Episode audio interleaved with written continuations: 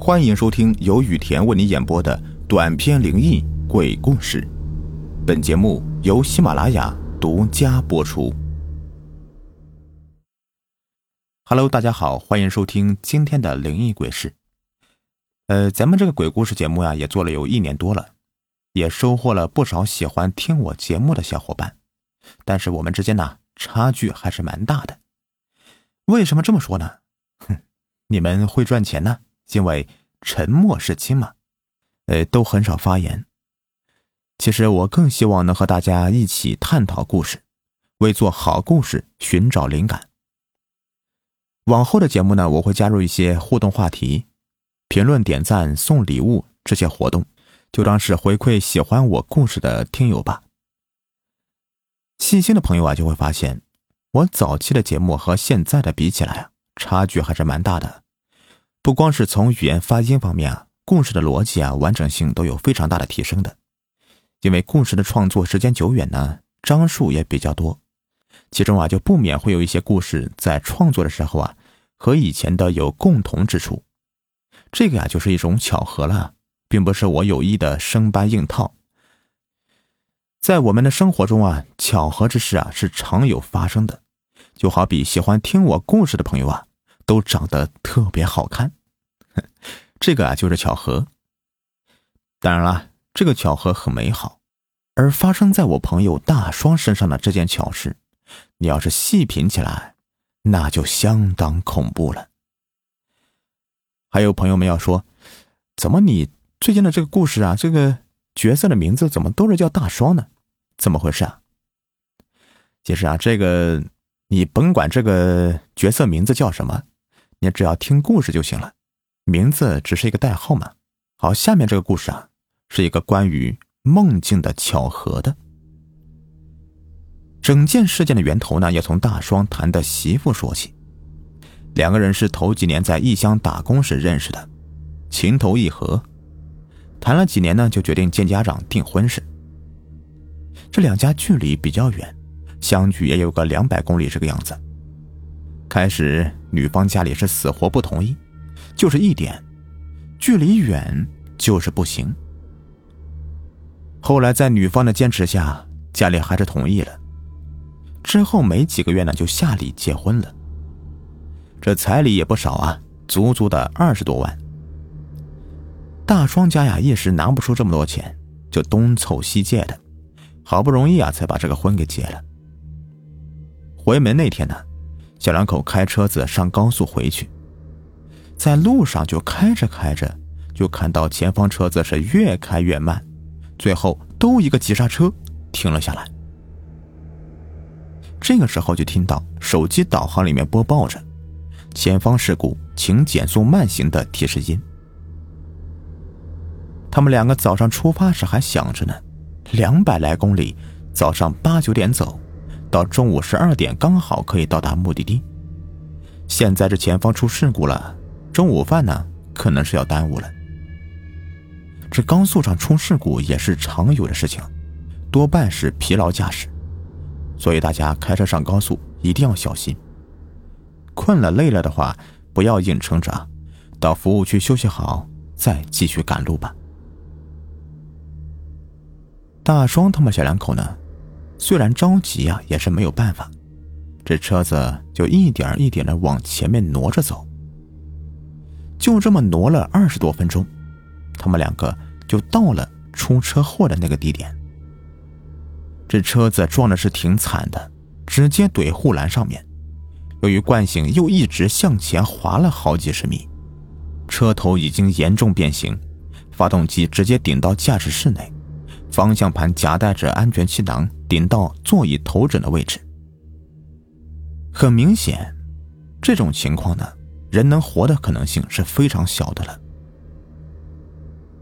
这小两口就这么一边挪，一边朝着那个废车那边看过去。救护车、警车都在应急车道上面，旁边的担架上躺着的那个用白布盖着的人，鲜血已经浸透白布。一片一片的红色，看得大壮心里直发毛，赶紧的跟媳妇说：“把头转过来，别看了。”对于他们两个，也都是头一次见到这么惨烈的车祸，紧张的都快要忘记呼吸了。随着慢慢挪动的车流，终于通过这片恐怖的区域。车辆速度慢慢快了起来，不过大家好像都是受到车祸的影响，速度都不快，也就一百千米每小时的样子。就这样开着，一个半小时之后，大双他们两个终于到达了目的地了。中午在那里吃过饭，赶在太阳下山前再原路返回。当天晚上休息啊，大双就做了一个奇怪的梦。自己开车行驶在高速上，因为太着急赶路，车速开得很快。开着开着吧，突然看到前方路面上好像有一个像是大石头一样的物体，就本能的打方向盘躲避，结果车辆失控，撞到护栏，安全气囊迅速弹开，看着发动机挤着方向盘就向着自己的面部戳了过来，只感觉脑袋突然一疼。眼睛模糊，并伴随着车辆快速翻滚带来的极度的眩晕和失重的感觉，渐渐的失去了意识。睁开眼睛后，自己还是躺在汽车破烂的驾驶室里。高速上的车子正在缓慢的通过他这里，他看着每一辆从这里通过的司机的眼睛，想跟他们说说话，劝劝他们。生命只有一次，安全是第一。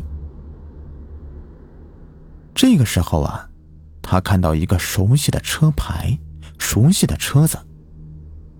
这个是他自己的那辆国产品牌的车子，副驾驶坐着的是前几天才嫁给他的那位姑娘。大双看到他，微笑了。可是再看到那个司机时，他就愣住了。这个男人，他不认识，是个非常陌生的脸。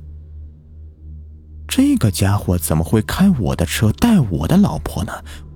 我怎么会是出车祸的人呢？只见那个陌生的司机咧嘴一笑，轻踏油门，顺着高速消失在大双的视线里。大双一下惊醒了，从床上坐了起来，大口的喘着粗气。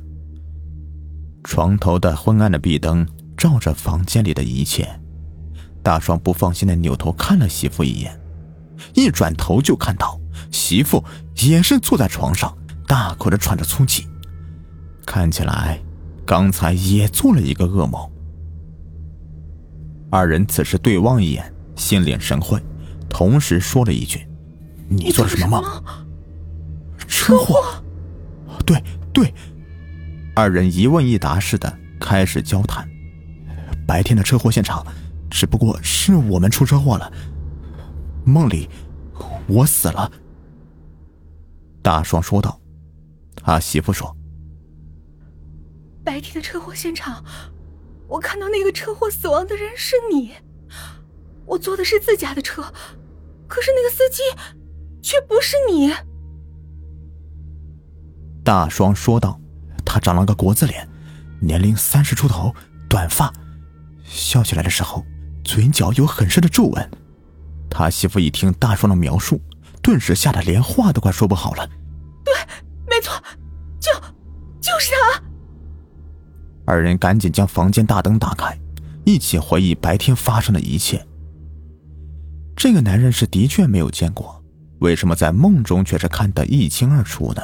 他到底是谁？为什么夫妻二人同时梦到他呢？其实大双已经猜出来个大概了，没有说出来是怕吓到自己的媳妇。不料他媳妇先是说了一句：“应该是白天车祸死的那个男人脸。”两个人惊恐的也不敢睡觉了。本来新婚是甜蜜的，这一下却搞得这么惊悚。他俩着实是睡不着觉，就打开手机刷着本地新闻。突然就看到今天中午那个车祸的新闻。死者小李，今年三十四岁，家住在……下面还有几张打了马赛克的照片。这马赛克有个特点，越是放大越看不清楚。哼，我来教教你们啊，别说我带坏你们了。用小图把手机拿远点，只要不是近视，那就看得相当清楚。而大双此时也是看清楚了，此人正是他们小两口在梦中见到的那个男子的模样，吓得他把手机一扔，蒙头就睡。这玩意儿，你越是想，就越觉得他就在自己的身边一样。比如亲眼目睹车祸，就会感觉会把死者的灵体带回家中一样，只是不知道这个灵体会在哪个角落看着你。走路的时候，你会觉得在身后。睡觉的时候，当你闭上眼睛，你又觉得他好像在看着你。就这样睡了一夜，第二天他媳妇先起床给他做了早饭，把家里一切都收拾好之后啊，叫大双起床。